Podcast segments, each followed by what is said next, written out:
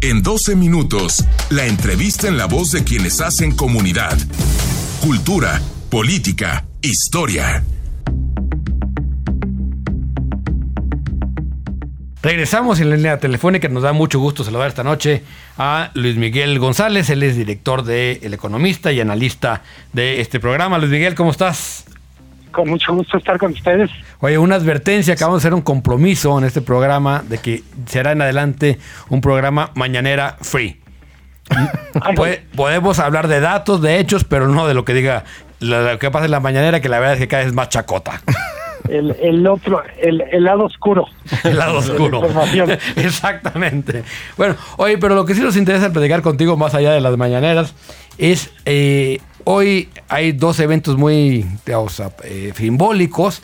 Por un lado es la firma de Trump del Tratado de Libre Comercio, que ya estaba autorizado por las cámaras, y por el otro la creación de este grupo eh, dentro del gabinete para el crecimiento económico. Lo primero que te diría, ¿ves alguna relación entre los dos? Eh, la, quizá una, a ver, empiezo.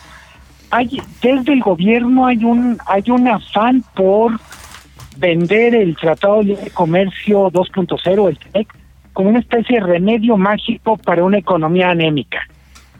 Eh, se reconoce que la economía no está creciendo, eh, no se termina de reconocer que uno de los problemas para no crecer es la confianza de la inversión privada, pero sí se dice con el TEMEC eh, vamos a tener una especie de nueva realidad. Hay una frase de Brad que dice, acaba una era de incertidumbre para México.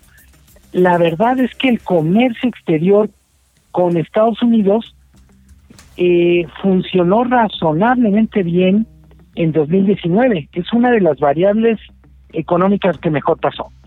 Eh, entonces, yo diría, eh, el TEMEC o la firma del TEMEC, creo que hubo un, una especie de esfuerzo de comunicación de envolver el tema como si fuera una gran noticia, como una gran novedad, cuando es un paso más ya totalmente predecible. No hay nada nuevo en que lo firme, simplemente porque lo complicado había sido el tránsito por el Congreso. El grupo fue un acto de campaña del presidente de, del candidato Trump. Ya fue su primer acto de campaña, ¿no? Y de parte del gobierno mexicano, un, vamos a decir, una especie de esfuerzo para estar en, vamos a decir, para hablar de temas económicos en, en en el tono más amable posible. No hablar de mañana sale la nota de crecimiento del PIB, que seguramente será negativo para el 2019, sino decir, eh, mientras todo eso pasaba, pues les queremos recordar que ya que, que tenemos ya acuerdo comercial con Estados Unidos. En realidad tenemos 25 años con un acuerdo comercial. Nunca se suspendió. Nunca se suspendió.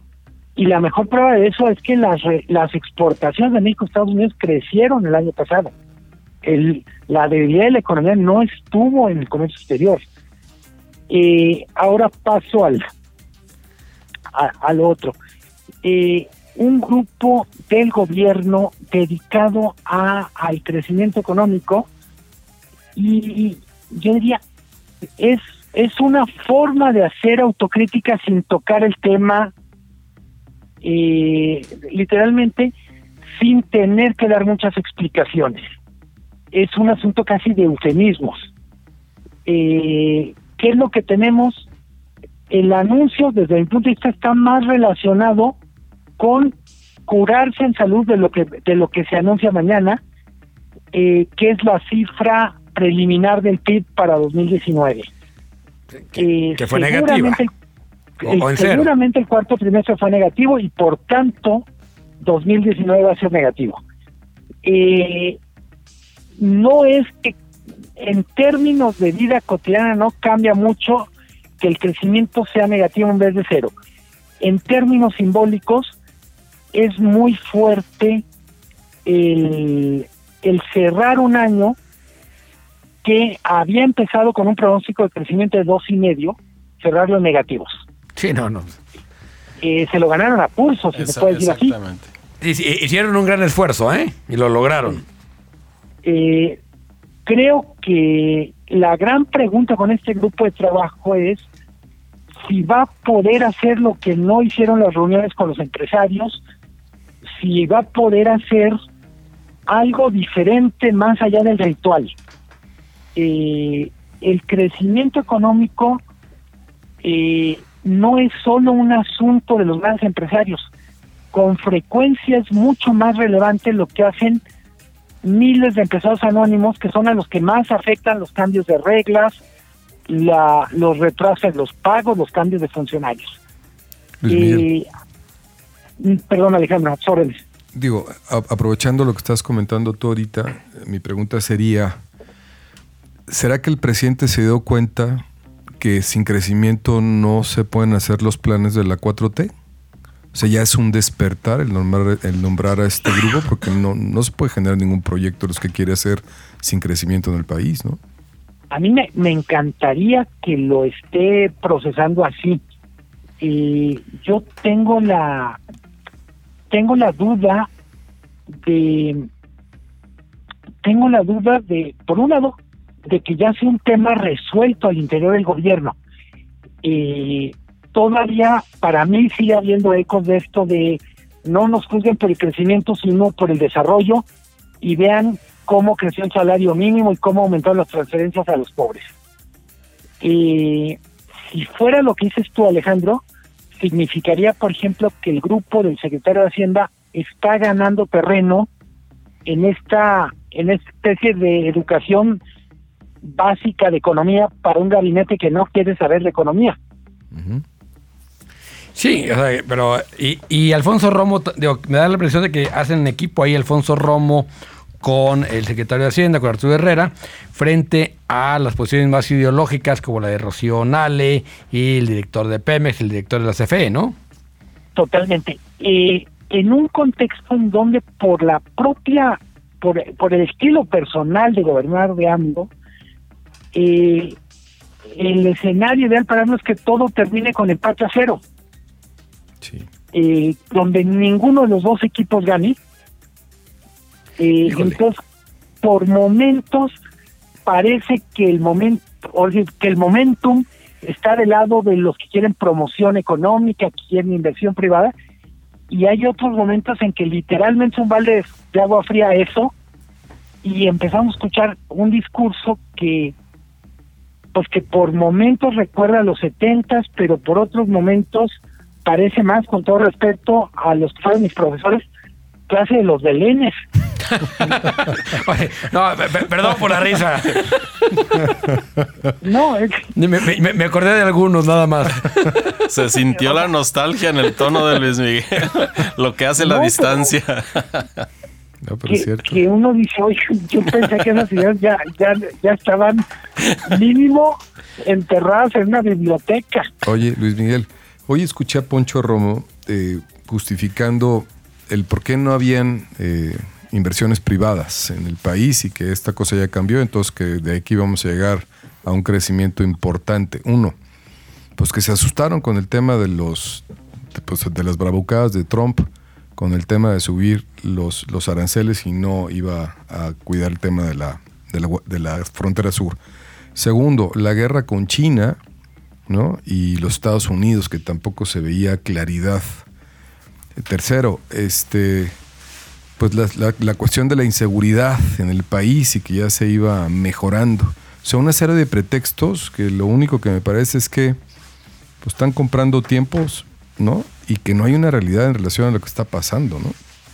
A ver, tan estoy de acuerdo contigo, Alejandro, que no deja de ser eh, el, el día en el que se anuncia esto y en el que se presenta este diagnóstico, tenemos a dos industrias emblemáticas Dos industrias que tienen, por cierto, muchísima representación en Jalisco. La agroalimentaria y la farmacéutica. Yo no vivía en pie de guerra, pero cuando menos en el en alerta roja. Eh, la industria agroalimentaria por el tema de los etiquetados de alimentos. Sí. Y la farmacéutica por lo que Reforma llama el decretazo, que es aduciendo emergencias, etcétera, prácticamente se suspenderían todos los trámites normales de COFEPRIS para poder importar medicina de donde la haya. Y alguien diría con toda razón, si hay desabasto de medicinas, es absurdo estar preocupándonos por política industrial o lo que sea. Pero el solo hecho de que la solución a la crisis de medicamentos sea apagar, eh, cerrar la ventana de tu, de tu verificador de calidad de medicamentos y confiar en En algunos casos nunca has trabajado como India. Sí, y una crisis eh, autoinducida además. Entonces, yo digo, eh, es muy curioso decir la inversión no, se dio por la guerra comercial, no se el en Estados Unidos, no se dio por Trump y bueno está la inseguridad. Bueno y la, si hacemos la lista es por el aeropuerto, por la contrarreforma energética, por en términos generales por la el desmantelamiento de algunos organismos que eran claves para facilitar la inversión. En algunos casos eran órganos reguladores, en otros facilitadores de trámites. No tenemos ProMéxico, que efectivamente, como muchas cosas del pasado, tenían defectos, muchos defectos, pero necesitaban reestructura y les dieron sepultura. Buena frase. Luis Miguel, pues muchas gracias por estos minutos aquí para Imagen Jalisco. Este, Un abrazo la, la, verdad es que está la cosa complicada, pero bueno, vamos eh, y nos comprometemos este, contigo también a hacer un programa Mañanera Free. Va. Los desmañanados. Los desmañanados. un, un abrazo, Luis Miguel. Un abrazo. Vamos a un corte, regresamos con Antonio Laviaga. Que nos quedamos todavía picados con el tema del tequila. Oye, dos cosas nomás. Apoyo total a que no vengamos el lunes. Ok. Brutal, pero brutal a la mañanera free. Todos apoyan que esto. Bueno. Carpetazo. Vamos a un corte, regresamos. Sin investigación.